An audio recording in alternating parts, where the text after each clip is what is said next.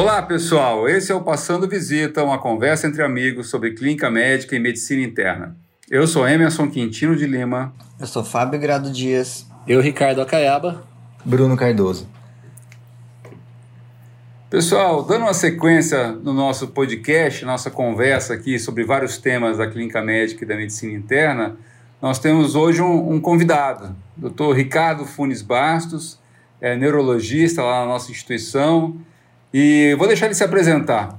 Ô Ricardo, o que, que você gosta de fazer na neurologia? Conta pra gente aí. Bom, é, bom primeiro, obrigado aí todos vocês pelo, pelo convite, é um prazer participar.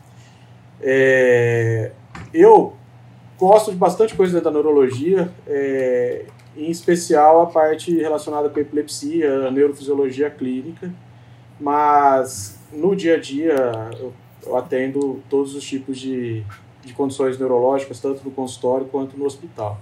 É, o Emerson, você, viu, você vê que ele é um, um, um cara assim que não desiste fácil, né? Para gostar de neurofisiologia, né? ele olha uns tracinhos lá e acha que, que, que aquilo fala alguma coisa é, é alguém persistente, né? Se já é difícil entender eletrocardiograma, Ricardo, imagine eletroencefalograma, né, cara? Não, é mais fácil. Pra mim é tudo artefato. É bem mais fácil. né, Bruninho? Pra mim é tudo artefato. Ô, pessoal, a, a gente chamou o Ricardo aqui hoje para bater um papo sobre um tema que é bem prevalente no consultório e também nas emergências, que é a cefaleia. E eu vou deixar o Ricardo, Ricardo Funes Bastos, não o nosso Ricardo Acaiaba, comandar o show aqui e começar contando para a gente um pouquinho sobre a vivência dele com cefaleia, principalmente na emergência. O que, que você gostaria de abordar, começar falando aí, Ricardo? É, acho é reforçar que realmente assim a, a cefaleia é o sintoma mais comum, tanto no consultório, sem dúvida nenhuma, e é, e é muito frequente na, na sala de emergência.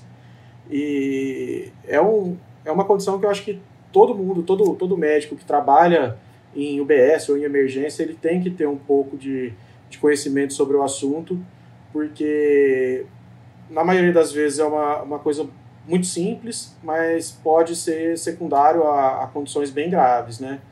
Então, acho que a, a importância é, seria realmente diferenciar o, a dor, como você fala, é primária e secundária. Ô, ô, Ricardo, deixa eu começar, que eu, eu sou o cara mais chato, assim, né, de história e exame físico aqui. Eles falam que eu, que eu sou dedicado e tal, mas é para não falar que eu sou chato, viu? Mas é, é, que vamos começar pelo conceito, assim, o que, que a gente pode considerar como cefaleia, assim. A gente fala, né, uma dor de cabeça é igual a cefaleia. É, como que é o conceito exato, assim, do, do, desse sintoma? Isso é uma, é uma coisa que, que realmente até o próprio paciente, às vezes, ele não reconhece o sintoma como dor, né? É, você fala, não, então essa dor de cabeça. Ele fala, não, mas eu não tenho dor. Então, assim, a cefaleia, ou dor de cabeça, é, é, qualquer sensação de desconforto, qualquer sensação é, desagradável envolvendo o crânio, né? Tanto o, a parte de cima do crânio, a face, ou até aí a região cervical. Então, qualquer sensação de desconforto pode ser considerado, deve ser considerado como uma cefaleia. Ô Ricardo, deixa eu aproveitar e perguntar aqui, você na, na introdução sobre o tema mencionou a questão secundária primária. É, o que, quais são as cefaleias primárias né, que o nosso ouvinte tem que saber?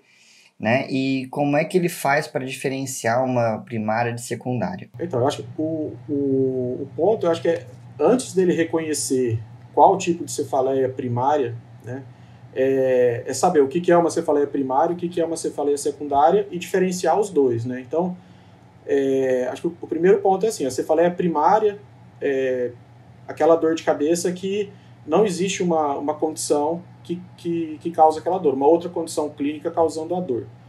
E a cefaleia secundária, existe uma condição subjacente que é responsável pela causa da dor que pode ser uma, uma condição bem simples ou uma situação muito grave. Né? Então, por exemplo, uma, uma sinusopatia viral pode dar uma dor de cabeça, uma cefaleia secundária, né? se é a causa de uma cefaleia secundária. E até um aneurisma roto, um tumor cerebral pode desencadear uma dor. Então, é, eu acho que a, o principal é reconhecer a, as diferenças entre uma cefaleia primária e uma cefaleia secundária e depois disso, sim, tentar enquadrar dentro da. se, se caracterizar como uma cefaleia primária, é, tentar enquadrar naquelas principais, que são as mais frequentes, no caso a, a migrânia ou a cefaleia do tipo tensional, que são disparadas mais frequentes aí. O, o, a gente pode dizer assim que as primárias englobam a, a migrânia, a, tempo, a tensional e em salvas. Estou errado? Isso, uma delas, né? São, são N tipos de, de cefaleias primárias, né? Então tem desde a, a, a cefaleia tipo tensional, ela é a mais prevalente no mundo todo. A migrânia é a principal causa de procura no, no serviço médico, tanto na emergência quanto no consultório. E porque muitas vezes o paciente com cefaleia tensional ele se automedica e acaba não procurando um médico, né? E agora existe a cefaleia em salvas, existem várias outras dores de cabeça, como a, a hemicrânia paroxística, a hemicrânia contínua, é, outras cefaleias trigêmino autonômicas. Ricardo, é, eu vou dar um, um, um, testemunho, né? Na época do Orkut, eu e o Fabinho da época do Orkut tinha um testemunho, né? Eu não lembro, não tinha nascido. Também sou. Lembra sim, Fabinho. até até eu, eu, eu tenho enxaqueca, né? Eu tenho cefaleia. Até o momento que eu não tinha, para mim era um sintoma secundário, era um sintoma banal. No momento que eu senti na pele os prejuízos que, que causam, né? Falta ao trabalho, incapacidade, diminuir a produtividade, enfim. Eu comecei a valorizar muito isso. Eu queria saber de você, por exemplo. Você falou, ó, cefaleias primárias e secundárias, que o Fabinho também comentou. O paciente não sabe se ele tem uma cefaleia primária ou secundária. Não. O que, que dá dicas de, de, de exame físico, de quadro clínico, para eu pensar nisso daí? Eu queria emendar a pergunta do Bruno, Ricardo, antes de responder, é o seguinte: você acha que o emergencista, que o clínico, ele precisa saber os critérios de diagnóstico das primárias? Ou existe alguns aspectos que ele tem que saber, que ele tem que chamar a atenção dele para uma causa secundária? Primeiro, a, a, sua, assim, só, eu acho que o, o emergencista, talvez nem tanto, mas o, o, o médico que, que trabalha no serviço ambulatorial, na atenção básica, eu acho que sim, porque ele nem sempre ele vai ter um, um neurologista para fazer o diagnóstico de um quadro de migrânia e tratar. Porque o, o, o que o Bruno falou faz muito sentido. Assim, a, a, a migrânia ela é a principal causa de ausência em trabalho no mundo inteiro, então de atestado. A gente tem que lembrar, a parte, um, um dos critérios diagnósticos para migrânia é a duração, que ela pode durar, ela dura entre 4 a 72 horas. Né? Então, é uma, e, é uma e, e, ela tem por característica também uma dor intensa e incapacitante. Né? Ou ela deixa, ela, ela deixa a pessoa é, desatenta, mal-humorada, ela piora com, com o esforço físico, então realmente a pessoa não consegue exercer as atividades dela. E sem falar que pode dar vômito, a fono, fotofobia, quer dizer, são vários sintomas que, que acabam atrapalhando que ela desenvolva as atividades ao longo do dia. Então, é, eu acho que sim, porque talvez não consiga um acesso tão fácil com o neurologista. E quando o paciente ele tem a, a, as crises de migrânia com uma frequência muito alta, tem que fazer um tratamento específico, um tratamento preventivo. Então é, é, é importante, sim. Pelo menos da, da, da migrânia eu acho que, que, seria importante. As principais cefaleias primárias elas têm características bem peculiares, assim, né, os critérios para o diagnóstico. Agora, é, a gente tem que levar em consideração que a, a dor de cabeça, por exemplo, que ela, o paciente ele tem uma dor já de evolução crônica e a, aquele, a, a, o padrão da dor se modifica de uma forma significativa, já seria um critério diagnóstico, já seria um critério para ele usar como, como um sinal de alerta. Né? Então a gente usa justamente esse termo, os sinais de alerta ou os red flags. Né? Então a, a mudança do padrão da dor de cabeça é um, a, o modo de instalação, então dor de cabeça que tem uma instalação é, já intensa desde o início, com uma evolução bem rápida para intensa, né, de, de sem dor para uma intensidade muito forte. É, uma, uma dor de cabeça que tem início após os 50 anos, é, dor de cabeça associada a qualquer sintoma neurológico focal, alteração é, visual persistente, né, uma, uma alteração visual negativa, uma perda visual, um borramento, diplopia, é, dor de cabeça que tem início no paciente imunossuprimido, é, seja por alguma comorbidade, alguma doença pré-existente, ou por medicação, é, ou paciente oncológico. É, uma cefaleia com uma evolução é, contínua, progressiva, associado à febre. Então, é, são, são critérios que a gente tem que ficar atento e, e aí né, pesquisar um pouco mais. É, eu só queria com, completar que você falou da febre, né? Mas é, eu sempre chamo a atenção assim, às vezes o paciente chega por dor de cabeça, é, se a gente fizer a anamnese completa, exame físico completo, às vezes a gente identifica sintomas e sinais de outros sistemas que indicam que é uma doença é, é, é, que não é só uma cefaleia primária, né? Pode ser o, um deles é a febre, mas existem outros é, e isso é um exemplo de uma cefaleia secundária. Secundária é uma doença sistêmica, um quadro viral, infeccioso. O Emerson, eu queria. O Acaba mencionou aqui exame físico, e já que a gente sempre fala que o Acaba é o homem do exame físico do grupo, é, o que, que o emergencista, antes da gente entrar um pouco no mérito do diagnóstico, como deve ser o exame físico do emergencista diante de um paciente com cefaleia? Ah, eu quero dar um testemunho disso. Tinha um amigo que ele cansou de dar atestado para um rapaz na, no pronto-socorro por cefaleia toda sexta-feira à tarde. Um dia o cara foi lá e ele auscultou a cabeça dele com o estetoscópio. Eu não sei se é assim que examina, não, viu, Ricardo? Ó, isso faz parte do exame cefaliátrico, auscultar as principais artérias, tanto do cranianas quanto cervicais. Eu confesso para você que, na minha experiência aqui como neurologista, é, que é desde 2000 e desde 2010, que acho que eu acabei a residência, 2009 acabei a residência, é, eu nunca conseguia escutar um sopro ou alguma que, me, que, que eu fizesse um diagnóstico de uma fístula por conta disso, ou de dissecção, por exemplo. Mas, é, mas isso faz parte do exame cefaliátrico, e, mas eu acho que é muito difícil, numa situação de emergência, a pessoa conseguir identificar uma alteração dessa. Mas eu acho que antes do, assim, o exame físico geral é importante, né, o, é, para tentar identificar alguma doença sistêmica, porque ela, a dor pode ser secundária a alguma doença sistêmica. É, mas o, o, o, principal, eu acho que é a forma de, de questionar em relação aos sintomas. É, a história clínica da, na, na, na, cefaleia, a, é, é, a, história clínica é importante em qualquer doença, né? mas na cefaleia, assim, você é, fecha o, o, diagnóstico muitas vezes baseado pela história clínica. Então, assim, o modo de instalação é, fundamental saber como que essa dor começou, né? E, e, tentar buscar um relato espontâneo do paciente de qual a intensidade da, da dor no momento que ela começou, é, há quanto tempo que ela que existe, se já, já teve dores antes, se, se, se no caso de já ter apresentado dor antes, se, se o padrão era semelhante ou não, é, a intensidade da dor e qual o tempo que demorou para chegar naquela intensidade, é, fatores que fazem a dor melhorar ou piorar. Isso, isso é muito importante. Ô, Ricardo, uh, nesse ponto que você está comentando das perguntas que são mais importantes, né, com um paciente com cefaleia, e você já tinha comentado quais seriam os sinais de alerta na é. história. Né, mas talvez voltando para uma pergunta bem básica mesmo, né, comenta um pouco como é que é uma cefaleia tensional e como é que é o clássico dos sintomas de uma migrânia? O que, que o paciente conta? Tá. Bom, a... são as duas realmente mais frequentes e elas se diferenciam mesmo em relação a, aos critérios de diagnóstico, né? Então, eles são divididos em, em, em tópicos, assim. O, a, começando pela migrânia, né? É, a migrânia ela tem vários subtipos. É, vamos falar da, do, da, do quadro mais, mais comum.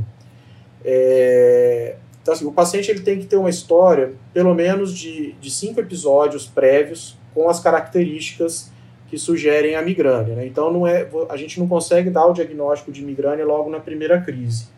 Então, o primeiro ponto é saber o, o passado, se já, já teve dor com essas características.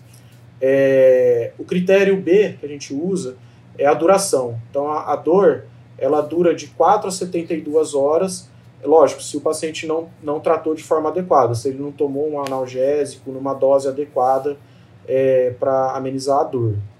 É, e aí a gente, os outros critérios, ela teria que ter no mínimo é, duas características de, da, de quatro, que seria localização unilateral, a, o caráter da dor pulsátil, a intensidade moderada forte, né, limitando ou impedindo esse paciente de, de exercer as atividades dele, e um agravamento por uma atividade física, mesmo leve, como subir degrau. Então ele tem que ter pelo menos duas dessas características. O outro critério é que durante o, o a crise de dor, ele teria é, náusea e ou vômito, ou então fono e fotofobia. A fono e fotofobia tem que estar junto para entrar como critério, né? ou então a náusea ou vômito, um desses dois. A gente juntando isso, chega a um diagnóstico clínico de migrânia. Você tem isso tudo aí, Bruninho? Tento. Pior que assim, é, e minha, minha enxaqueca, né, minha, minha, minha migrânia aí foi piorando. E é só dar um depoimento, né? Depois que eu tive Covid, eu tive uma crise de, de, de enxaqueca que eu fiquei incapacitado. Assim, vou ser sincero, fiquei uns três dias que fiquei muito ruim, muito ruim. Eu lembro, nesse período aí, viu, Emerson? Ah. Ele, não, ele deu migué pra não trabalhar, né? Então você pediu pra passar visita no lugar dele. Ó, mas isso não é, é, aumentou muito realmente os pacientes que, que tinham que, que acompanham por migrânia assim eles, eles pioraram bastante descompensaram começaram a ter dor com frequência bem maior as crises aumentou bastante ô, ô Ricardo mas esse, esse de uh, migrânia não é, não é doença mais para mulher não não é assim no na, na, na infância na infância ela é mais comum nos homens né aí depois Ô, Caiaba, você vai tomar tanta vaia das nossas seguidoras. Não é isso, eu tô Caiaba, brincando. Mas, Mas eu ia justificar. Eu, eu, eu, queria que ele falasse não, porque depois eu ia assumir que eu também tenho. É, ele tem, ah, ele tem aura ainda, né? Ele sabe que eu tenho, porque ele me trata. Ah, entendi. Ah, tá. É, explica, explica para não ser mal julgado, né?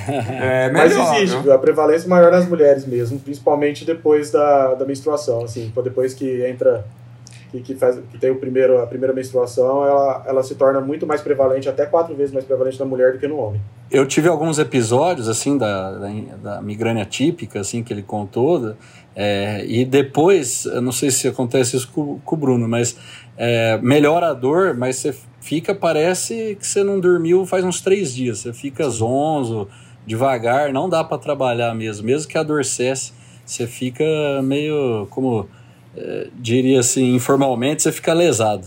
Ô, Ricardo, seguinte, o pessoal que está nos seguindo, nos ouvindo, eles não podem ver, mas hoje quem está tomando um vinhozinho aqui é o, Fábio, é o Fábio, tá certo? Então, eu queria saber o que, que piora, assim, tem alimento que piora boa, enxaqueca? Boa, boa pergunta, viu? é, isso depois o Bruno dá o depoimento dele também, ou a Caiaba, mas é, a gente fala em relação a, a, gatilhos, né? Então tem aqueles, aqueles gatilhos que fazem, que, que, que deflagram a crise com, uma, com maior facilidade.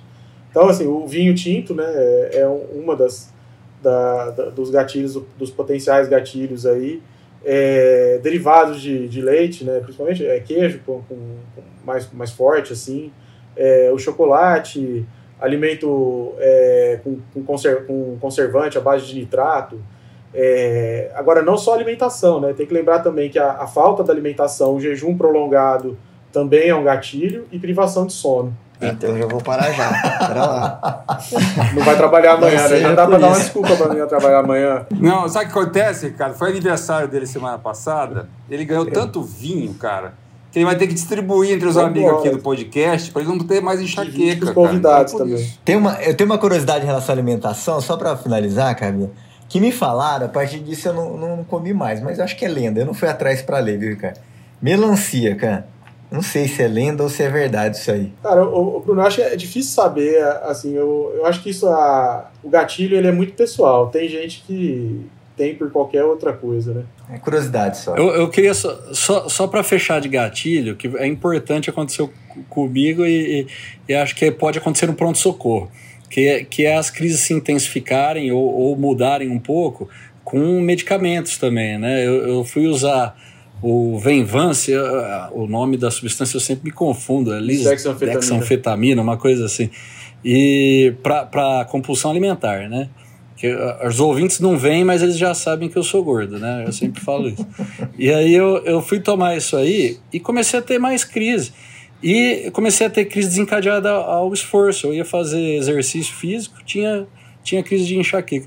E, e eu comentei no trabalho ali com, com o Ricardo e ele me falou: é, Mas você está tomando o Venvance tal? Às vezes é isso. E aí eu parei e, e melhorou. Então acho que lembrar de perguntar também sobre as medicações concomitantes, né? Essa foi a desculpa do Acaiava para não fazer o exercício, né? Que era o gatilho da migrânia. Agora, Ricardo, voltando para o tema acadêmico, assim, é, antes da gente perguntar, porque você falou de comparar os critérios da, da migrânia, que você já mencionou, e da cefaleia tensional, é, eu queria que você falasse um pouco da migrânia, para a gente encerrar, de repente, a migrânia, da, da aura. Sim. Porque uh, é possível que a gente confunda, por exemplo, um paciente com migrânia com aura com um paciente com AVC? É bem possível. Por mais que isso possa parecer esdrúxulo, né?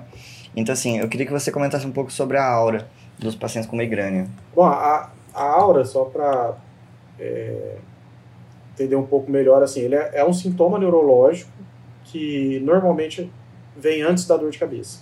Né? É, pode acompanhar o quadro da dor, mas normalmente ela antecede a dor. E ela pode ser de vários tipos, e o paciente, às vezes, ele pode ter diferentes tipos de aura em sequência. Né? A, a, mais comum é a aura visual, é, que são a, os escotomas, é, espectro de fortificação, é, ou pode ser um, um, escotoma negativo, um ponto preto, ou no hemicampo, ou na parte central da, da visão. É, agora, existem auras mais é, incomuns aí que podem acontecer e realmente pode confundir, às vezes, com, com AVC, principalmente quando o paciente não tem uma, um histórico bem definido. Não com AVC, mas talvez com, uma, com um ataque isquêmico transitório, porque normalmente a aura tem uma duração ali de, de de, de uns 10 a 30 minutos, né?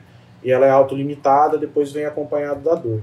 Então isso pode, pode sim acontecer, pode confundir, é, mas a gente fica mais tranquilo quando o paciente já tem um histórico bem definido. E eu queria colocar um depoimento, já que os dois aqui, a Caiabinha e o Bruninho colocaram. Você lembra, Bruno? É, eu, eu acho, viu, Ricardo? Minha mãe tem migrânia, né? E eu tive diplopia precedendo cefaleia, lembra, Bruno? Um dia passando visita, é, que depois eu acho que ficou como. A gente foi correr, fiz até exame de imagem. E no fundo eu acho que era um episódio de migrânia com aura. Eu não preenchi critério de diagnóstico no sentido que eu não tive cinco episódios. Uhum. E não se repetiram. Mas foi. Eu, eu tenho quase convicção, né, Bruninho? O Bruninho lembra que eu tive uma, um quadro de aura depois sucedido de migrânia. É, mas isso até quando a gente pensa assim, critério para pedir um exame de imagem para um paciente, é, esse teu caso ele entraria como um critério para pedir exame, com certeza. Mesmo com a, mesmo com a dor de cabeça sugestiva, com os critérios para migrânia, é, se ela não preenche completamente o, o, todos os critérios, e pode ser esse de você não ter tido um histórico, é, já teria indicação de fazer um exame de imagem, e principalmente quando tem um quadro de, de um sintoma oftalmológico como diplopia, que é uma aura pouco frequente, a aura de tronco cerebral. É, é, é, é bem difícil ver paciente com esse sintoma. A aura motora você vê muito? Já viu muito, Ricardo? Não, muito pouco. É bem, é bem incomum, mas já, já vi é, a migrânia hemiplégica. Ô, Ricardo, só para a gente voltar de novo com a pergunta do dia a dia, facinho mesmo. E cefaleia tensional? Qual que é a queixa? Como é que é a apresentação? A, a cefaleia tensional é, a, é a mais frequente, é, é, mais do que a, a, a, migrânia, só que os pacientes, muitos deles não procuram o, o, o, médico porque é aquela dor de cabeça muitas vezes usual. Vai lá, toma um analgésico simples, melhora e às vezes não é recorrente. Né? Então ela pode, ela, ela pode ser episódica ou ela pode ser crônica. Isso depende muito pela, pela frequência que o paciente sente a dor, né? Mas, no geral, para falar que o paciente tem uma cefaleia tensional, para falar que ela é episódica, ele teria que ter pelo menos, é, ao longo da vida dele, 10 crises de dor, é, com uma duração ali entre 30 minutos até 7 dias de duração. É, aí depois duas, duas características, pelo menos, com uma, uma, um caráter tipo tipo aperto ou pressão, né, não pulsátil, como no caso da, da migrânia. A intensidade ela é de leve a moderada, ela não chega a ser uma dor intensa. É, ela, ela pode até incomodar o paciente fazer as coisas, mas ela não impede ele de fazer as coisas do dia a dia, as atividades. A localização bilateral, ela não é agravada por esforço físico, né? Então, tendo dois desses critérios, ou então é, a ausência de, de náusea ou vômito, e a foto e fonofobia elas estão ausentes ou então só um presente, que é, também diferencia na, da migrânia, que na migrânia as duas estão associadas. Né? Então, com isso, é, fecharia a, a migrânia, a cefaleia tensional episódica.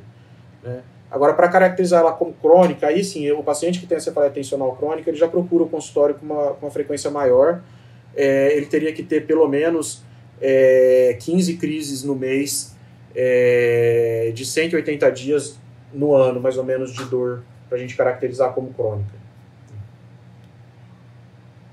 É muito, mas assim, isso é, é lógico, né? Eu estou lá atendendo basicamente, é, é, a, é o que mais vai no, no consultório paciente com dor. Mas os pacientes que realmente procuram o consultório por dor de cabeça, é, é incrível assim, a, a, frequência que eles relatam ter dor de cabeça. Né? E, e eles procuram, assim, muitos deixam para procurar depois que já está anos assim usando e fazendo uso abusivo de analgésico. Ô Ricardo, eu imagino que seja uma dificuldade, principalmente no consultório, né? Uh, de caracterizar, porque cefaleia, ou como qualquer outra dor, é um sintoma muito pessoal, né? Então, como valorizar, assim, como é que você percebe é, essa cefaleia? Só palavras do paciente, porque é uma coisa que ele pode, é difícil de julgar, imagino, né? É, é difícil. Tem alguns que acabam supervalorizando um pouco, ou aqueles que têm um limiar maior para dor e talvez não, não, não consiga expressar de fato a intensidade da dor, mas a gente tem que levar em consideração muito, principalmente em relação à intensidade da dor, a gente tem que levar em consideração o relato espontâneo do paciente. Né? Então, a, se, a gente, se a gente pega um paciente que tem um quadro de dor crônica, é muito frequente esse paciente ter uma, um, quadro, uma, uma comorbidade psiquiátrica associada, um transtorno ansioso, um transtorno do humor. Então, assim, se você fica questionando ele, muitas vezes ele vai te responder, talvez de uma forma é, supervalorizando aquele sintoma, né? Então, pelo menos em relação à intensidade, é importante que o, que, que, que seja é, espontâneo. Agora, as outras, às vezes é, é, é, muito frequente, assim, é engraçado, o paciente fala assim, ah, eu tenho dor de cabeça e um problema no fígado, porque eu, eu fico enjoado e vomito, né? Então, a maioria das pessoas não associam os outros sintomas com a, a crise de, de migrânia. Então, assim, é, é, essas, essas questões eu acho que eu, eu, normalmente eu vou perguntando se tem ou não e depois vou explicando. Mas a, a intensidade, normalmente eu, eu deixo que ele me, me fale de forma espontânea que tem mais valor. Ô Ricardo, eu queria puxar um pouco o tema de volta assim para a sala de emergência. E normalmente, todo episódio, o Bruninho me aperta com alguma pergunta. Hoje eu queria inverter a ordem. E aí, Fabio, hoje você tá é? demais, hein? Esse, esse, eu... esse, vinho já subiu aí, hein? esse vinho já subiu. Culpa, culpa do pessoal do sexto ano, viu? Né?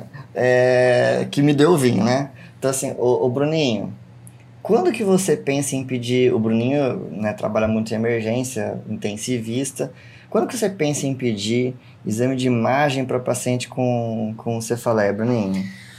Ai, Fabinho, eu vou dar, assim, eu, eu, queria que o Ricardo acrescentasse, mas eu vou dar meu depoimento pessoal, né? Assim, é, geralmente eu trabalho na emergência, mas mais no pronto atendimento dos pacientes mais graves, né? Pacientes assim, a gente geralmente divide em pacientes, né, é, com menor sinal de gravidade mais graves, né? E assim, Fabio, algumas características da, da, da cefaleia, principalmente quando está associado à doença sistêmica, quando você tem uma suspeita que tem uma doença por trás. Por exemplo, paciente com uma cefaleia nova, ou uma cefaleia que ele diz como mais forte da vida, associada à alteração de comportamento. Ou o paciente está confuso, ou ele está sonolento, ou como o Ricardo falou, ele tem algum déficit focal que a gente identifica como novo, né?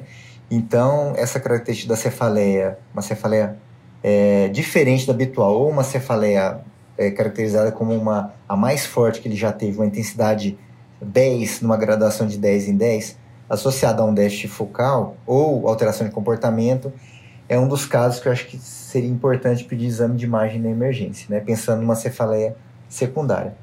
Outro caso, Fabinho, que é interessante também, que, eu, que nós já pegamos aqui, que trabalhamos em emergência, é cefaleia associada a um quadro febril, que nós investigamos não tem um foco aparente, e o paciente tem alguns sinais de, de irritação meníngia. Nesses casos, não necessariamente eu preciso pedir um exame de imagem, né? Até para colher o líquor, mas eu tenho que pensar numa, numa cefaleia secundária também, com sinal de gravidade, né? Outro caso, e muito importante, é um paciente às vezes imunossuprimido, que a gente também vê bastante nas emergências, né? Paciente transplantados, usam corticoide cronicamente, pacientes soropositivos, né? Esses pacientes têm cefaleias com apresentações atípicas e muitas vezes doenças secundárias importantíssimas associadas, né? Bom, não sei, eu acho que era isso aí. Eu não sei, eu vou, vou lembrar de mais algumas aqui. Se vocês querem acrescentar algumas aí.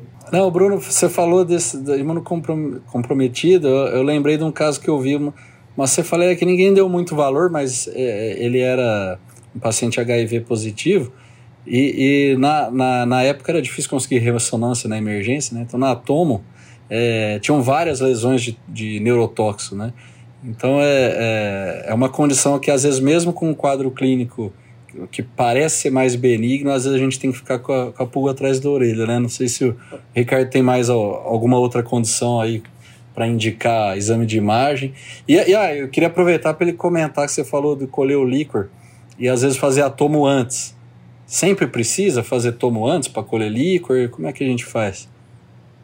Não, nem sempre. Se você se, se tiver uma história muito bem definida do paciente é, com, sem alteração do nível de consciência, é, com quadro, ele pode até ter uma alteração do conteúdo da consciência, tá um pouco é, às vezes confuso e tudo, mas se não tiver um rebaixamento do nível de consciência, com quadro de uma cefaleia, com sinais de, de irritação meningia, desde que não seja uma cefaleia que é aquela com aquele padrão de thunderclap lá, é, que seria aquela cefaleia aguda e emergência, a, aguda e emergente, quer dizer, é, eu acho que o, você, a gente tem uma segurança para fazer o líquor. Se puder fazer uma avaliação do fundo de olho e, e ver que não tem papiledema, também não, não precisaria fazer o, o, o exame de imagem. Né?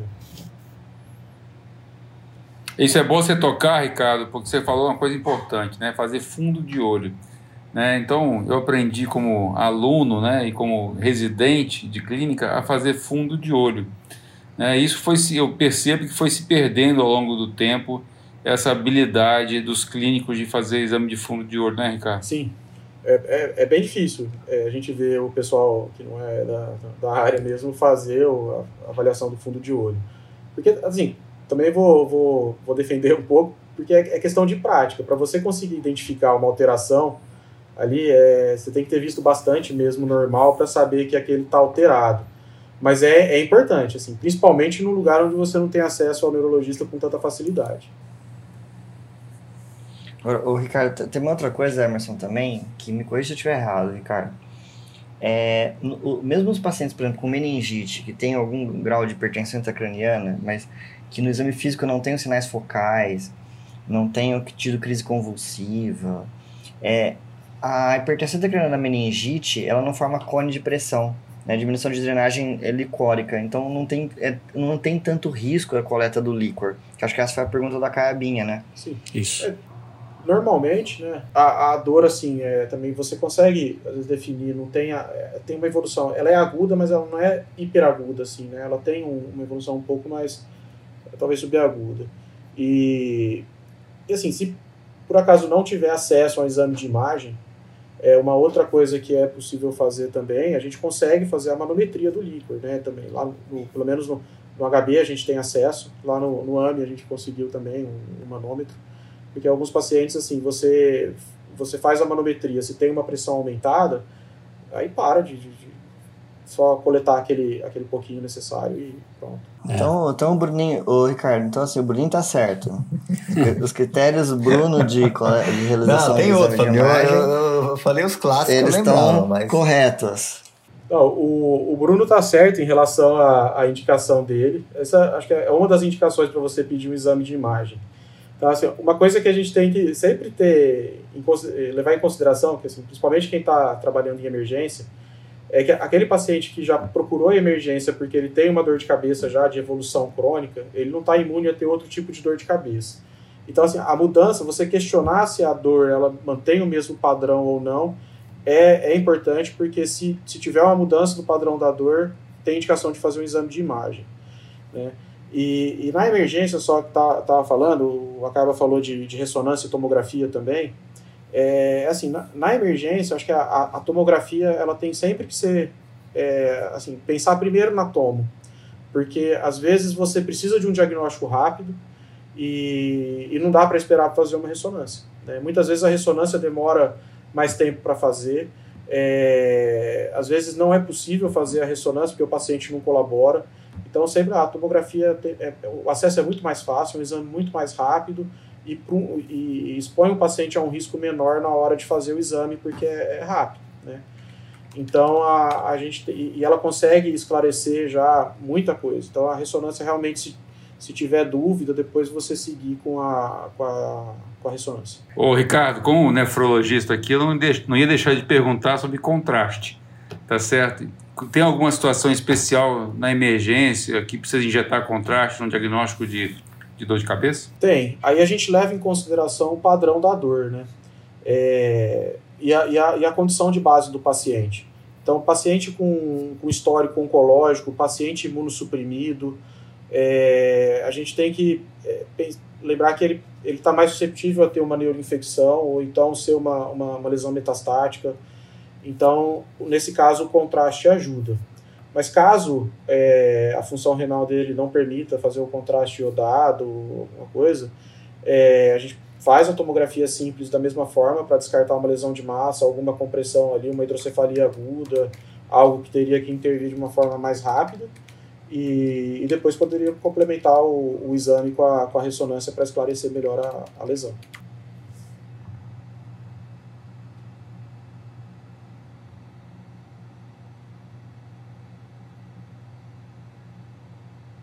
Uhum.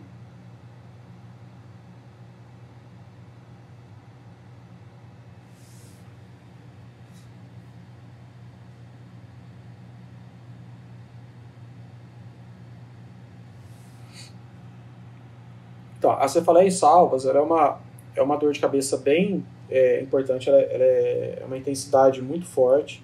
Normalmente ela é unilateral. Ela tem uma duração que pode durar até 180 minutos de dor, normalmente associada a, a sintomas autonômicos, né? E realmente é uma dor incapacitante. Né? Uma, o paciente, ele, muitas vezes, ele, ele, ele, entra em desespero por conta da dor. Né?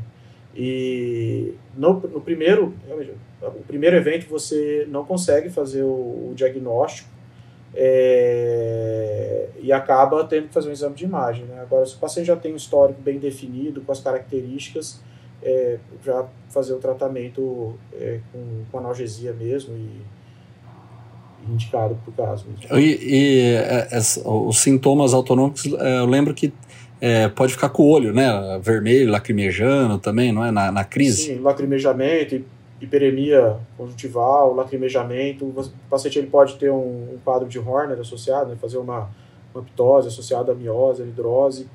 E, e a característica da dor, né?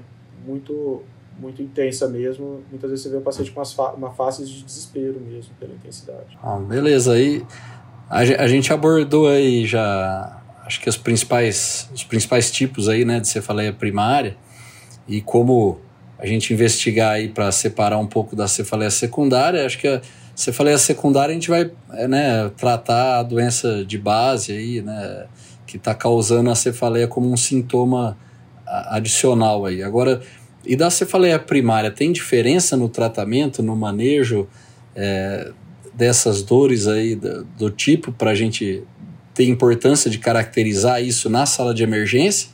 Ou a gente vai fazer analgesia parecida? Como, como que a gente deve pensar na, na emergência?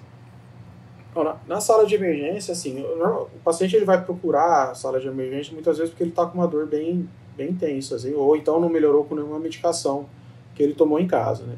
Então, por exemplo, você é, levar em consideração uma, uma, uma cefaleia do tipo tensional, normalmente ela cede aos analgésicos, mesmo com o uso de analgésico comum, né, com dipirona, o Tilenol, costuma melhorar a, a dor. É, agora, a crise de, de migrânia, que realmente pode é, ser incapacitante, muitas vezes associada, quando, principalmente quando está associada a vômito, é, o paciente ele não, não consegue tomar medicação e ele vai ter que ser medicado é, vindo venosa. É, a gente começa com um analgésico simples mesmo, associado, que a gente costuma fazer, associar o analgésico simples com um anti-inflamatório, é, pode ser o cetoprofeno, é, o corticoide ele pode ser dado também na crise de dor, na, na crise aguda, desde que o paciente já tenha uma, uma história bem, bem definida, pode ser a, a dexametasona, como a hidrocortisona. É, agora, a gente tenta evitar o opioide, algumas vezes o opioide ele pode também piorar a dor, ele pode é, intensificar os vômitos também, e então a gente tenta evitar o, o opioide. O antiemético também é uma medicação muito importante na crise de migrânia, é, além de, de interromper o, os vômitos, a náusea, ele também tem um efeito analgésico na, na crise. Então, Ricardo, DDD, não, DDD, né? Decadron, dipirona e Dramin funciona, então. É, o, o, a gente usa muito a bromoprida, né? No, no, às vezes pode, se o paciente não tiver histórico de acatisia, alguma coisa pela, pela bromoprida, pelo plasil, mas costuma resolver bastante. O Emerson falou o Dramin que é para o paciente dormir e não ficar incomodando é, ele no plantão, é por isso. Você acaba resolvendo. É, ele, ele, quase colocou, cara, eu não queria dizer não, o D de diazepam, mas enfim. né? mas assim, ó, o, o, Ricardo, deixa eu perguntar, e quanto que você vê é, necessidade de uso de, saindo do analgésico, do anti-inflamatório, do corticoide, para triptano e ergotamínico? O ergotamínico, ele, ele tem um efeito maior, é, depois que o paciente, depois que aquela fase inicial da, da crise passou, né? Quando ele já está já numa dor mais, é, de, uma, de uma intensidade maior.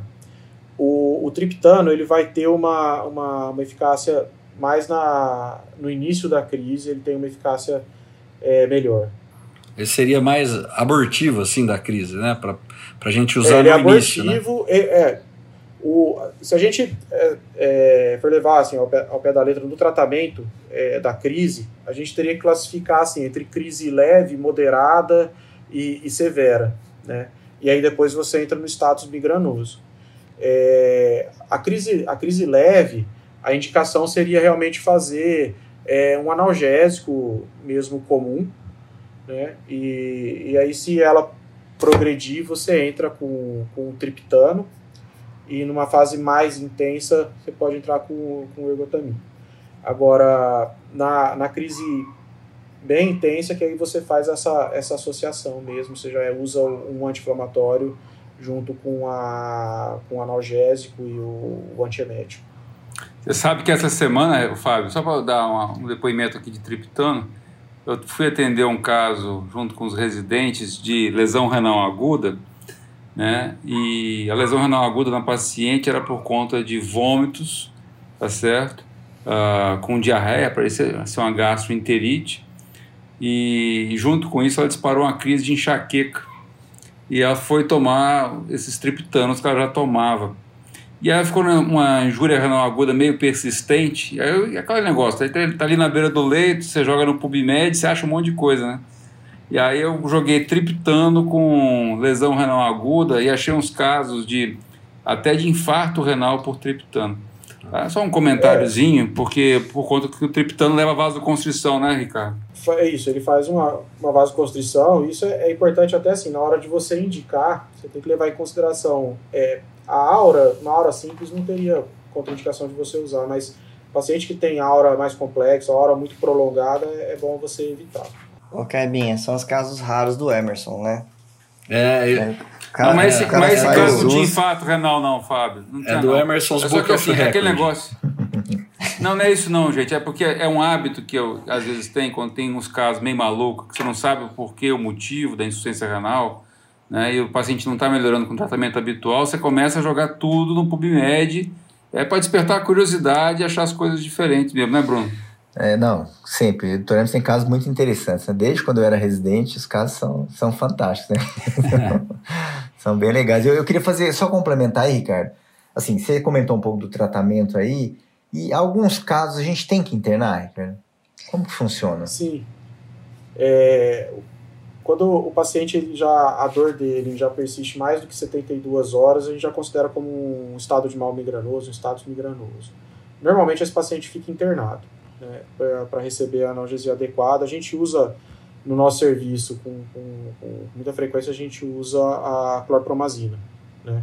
É, na literatura, assim, para o status migranoso, até fala de fazer a, a clorpromazina é, em bolos, né? Mas a, a, gente costuma fazer em bomba de infusão, mas né, pelos efeitos colaterais que ela causa, assim. Ela faz, uma, ela faz hipotensão importante, sonolência. Então, normalmente a gente mantém esses pacientes internados. É, só, só para o ouvinte, que às vezes não tá ligando o nome à pessoa, eu sempre falava Ampliquitil, né? Que acho que é o nome comercial mais, mais conhecido aí. Os que eu precisei fazer Ampliquitil deu certo, viu? Não, não tem essa sua experiência, mas era uma coisa que me chamava a atenção na emergência, como, como respondia bem o paciente que já tinha sido medicado na UPA, aí era encaminhado, né, tinha tomado em casa, medicado na UPA, ia para o hospital de base, a hora que chegava lá, a gente era o terceiro a, né, a tratamento que ele ia fazer naquele dia e, e, ele não respondia bem e depois a gente acabava internando e fazendo o, o e, e, eles respondiam bem, né? Ô, ô Cabinha, eu queria fazer uma pergunta de ordem bem prática. Que o Bruninho tá lá com a canetinha dele, com o caderninho dele anotando, vai chegar próximo paciente com migrânia, com características de cefaleia primária, migranosa, ele quer saber como é que ele bota no papel, como é que ele prescreve. Ah, né? Então, assim, e, e, e, e aqui, a, adicionando a, a, questão, a gente tem triptano nas salas de emergência normalmente para é, usar? Então, é isso que é complicado. Ah. A gente fala, mas não tem disponível. Assim, é, os nossos hospitais aqui, pelo menos, eu, não, eu nunca trabalhei num hospital que tivesse, por exemplo, um sumatriptano subcutâneo. Não, tem. Então, a gente acaba usando os outros analgésicos ou associação do, do no, no, por exemplo, numa crise moderada, a gente acaba usando o analgésico, o anti-inflamatório e o antiemético associado. Então, não tem. Poderia usar um, um, um, triptano subcutâneo, por exemplo, mas a gente não, não tem acesso a, a essa medicação, a não ser que o paciente tenha na casa dele. E, e você queria saber Perfeito. da prescrição é, do, do, de, de qual? A colinha, De Ricardo. qual medicação, Fabinho? Não, a colinha, né? Porque assim, tem gente que tá lá esperando, o Bruninho, por exemplo, tá lá esperando. Tô aqui para anotar, assim, Fabião. Ele tá vai... com a caneta pronta. Exato, ele, ele, chegou lá agora, o paciente tá lá com migrânia. Né? Então, você falando unilateral, forte intensidade, piora com esforço, tem foto, fono, mais náusea, vômitos, já contou que já teve mais de cinco episódios na vida. Não tem critério, então, nenhum para exame de imagem, mas hoje a dor dele não melhorou quando tomou de pironinha dele que ele toma em casa. O que, que a gente faria? Assim, o que eu costumo fazer, na verdade, é o que a gente tem, você tem que se adaptar àquilo que você tem, né? Então, assim, na, no, na nossa emergência, o que a gente tem? A gente tem de pirona, se o paciente não for alérgico, o cetoprofeno. É, eu, eu gosto de usar mais o, o tilatil, agora fugiu o nome da, da substância, esqueci. Pode falar lá no comercial, é, o tilatil, não, Ricardo, né? a gente não é preso com ninguém não. Manda o, A vantagem aí. do tilatil é que você faz ele, ele em bolos, só não pode, ele só não pode fazer em associação com os outros, tem que fazer separado, né? Então faria a dipirona com antiemético e o tilatil. É, ou, mas na, na realidade a gente usa muito cetoprofeno diluído em 100 ml de soro fisiológico é, e faz em, em bolos a, a dipirona associada ao antiemético. Eu acho que não precisa ter medo de fazer a bromoprida é, em bolo, só fazer devagar. E se o paciente tiver a catisia, vai acontecer, mas é, não vai expor ele a um, a um, risco tão, tão grave assim, aquilo vai passar. Né? Mas eu acho que é, é, essas três medicações elas costumam melhorar bastante a dor, resolve a maioria dos casos de, de, de ataque de migrânia numa sala de emergência, já um ataque uma, uma dor aí moderada. Sabe o que eu achei interessante, Carbinha? Na receitinha de bolo aqui do Ricardo, eu acho ótimo, Ricardo, que a gente fale a experiência, às vezes até fora um pouco da literatura, porque é a vida prática, né? Tem muito ouvinte nosso que tá mais preocupado com a vida prática. Tá lá no interior do Goiás, lá. Pois é, ele, ele, não, ele não usa corticoide de cara, né?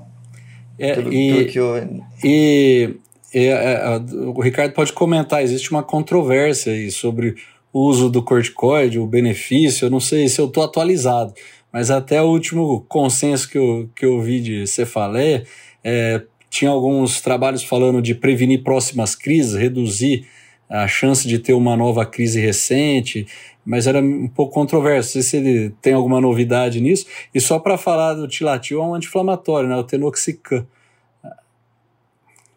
Ele, é, ele é, é, costuma ajudar bastante. É, o uso do corticoide, ele, ele não, tá, não é, não é proscrito, ele pode ser feito. Sim, acho que só tem que ter é, cuidado, porque realmente você certificar de um diagnóstico é, que o paciente tem uma migrânia mesmo, que você está diante de uma crise de migrânia. É, lembrar que assim, ele pode melhorar a dor de, de muita coisa, né? Você não sabe que se o paciente tem alguma outra condição de base, alguma outra coisa que possa, é, às vezes, mascarar ali e, e, acabar prejudicando o diagnóstico depois. Mas é, ele está indicado, sim, principalmente no, quando ele é refratário a, a esse esquema aí que a gente acabou de passar. Ô, ô Ricardo, a, a, gente falou bastante coisa, acho que está sendo bastante rico essa atualização sobre cefaleia. Você já falou vários aspectos, inclusive quando sintomas de alerta, quando solicitar exame de imagem, já deu uma abordagem boa sobre terapêutica. O paciente melhorou, tá certo? E agora ele vai para casa, tá certo? Ou vai estar no teu consultório abordando a questão da enxaqueca, da migrânia, que nós estamos reforçando aqui hoje, o que, que a gente pode fazer de tratamento ambulatorial, tá certo? E como prevenir crise de enxaqueca, Ricardo?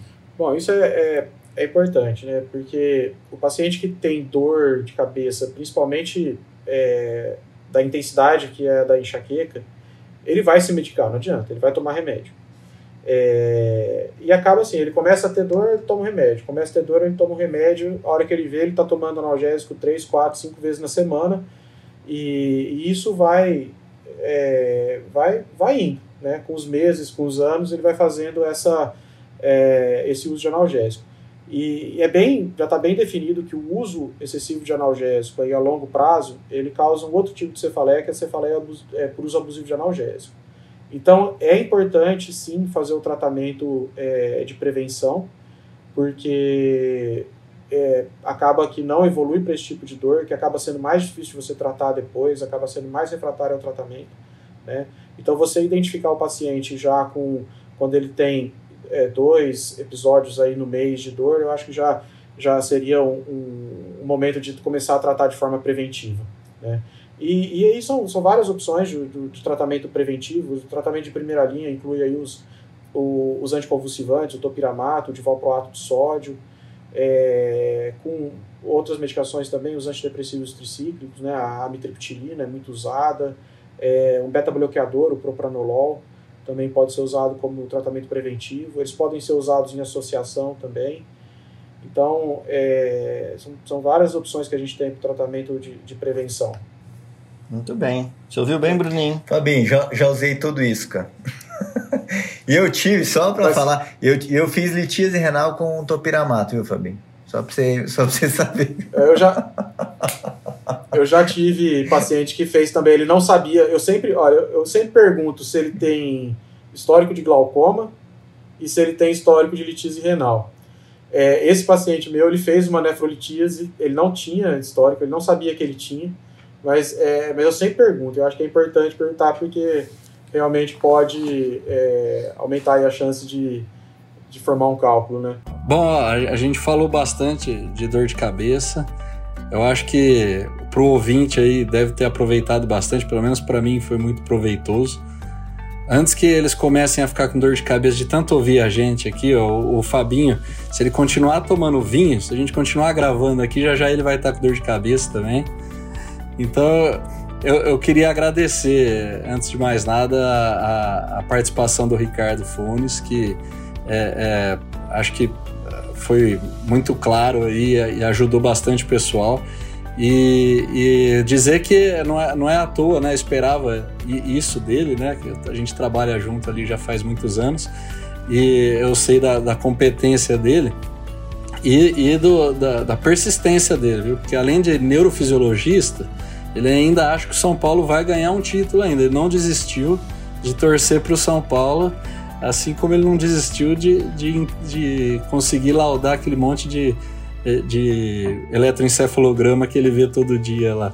Então eu queria agradecer, obrigado aí pela participação, viu, Ricardo? Eu queria aqui dizer, gente, assim, que hoje, em homenagem ao, ao Ricardo, que aqui está presente, eu tô tomando vinho, tá?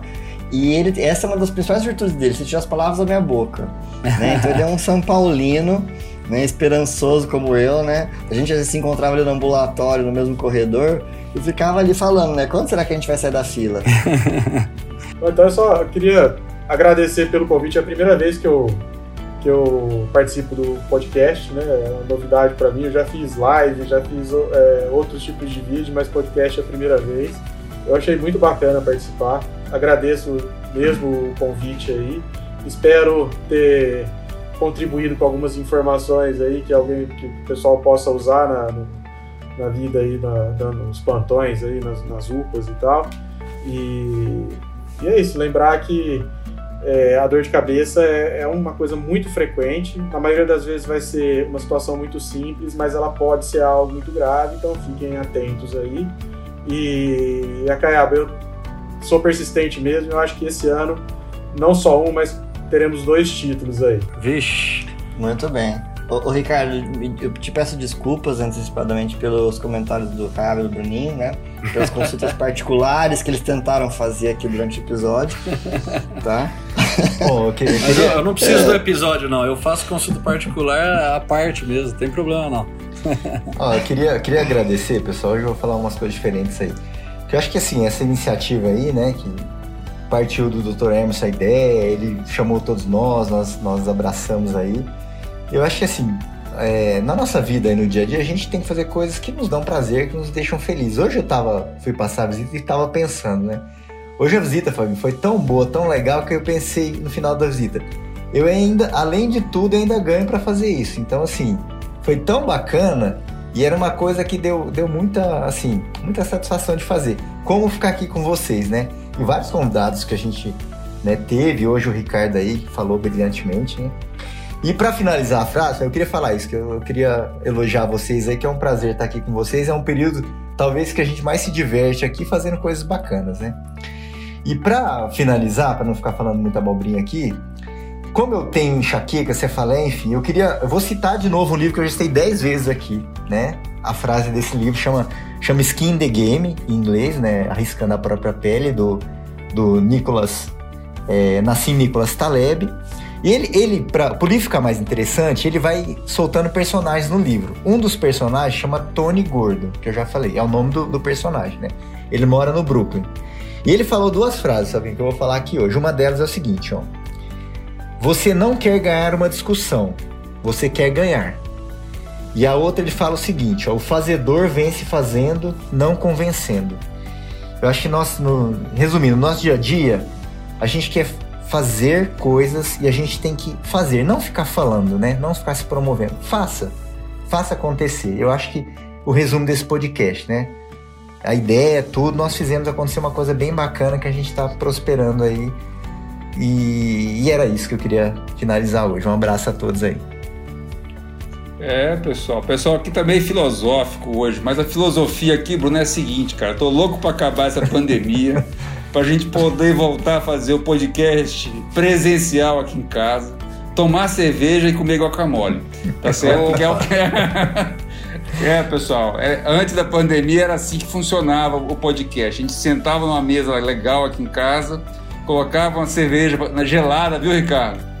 E um guacamole que a minha esposa faz, que é fenomenal.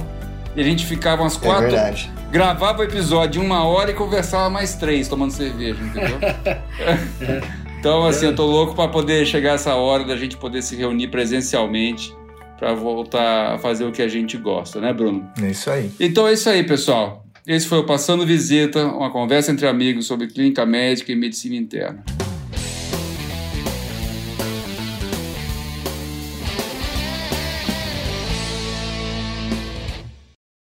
Esse podcast é de iniciativa desse grupo de amigos e não tem relação com a faculdade ou com instituições onde nós trabalhamos.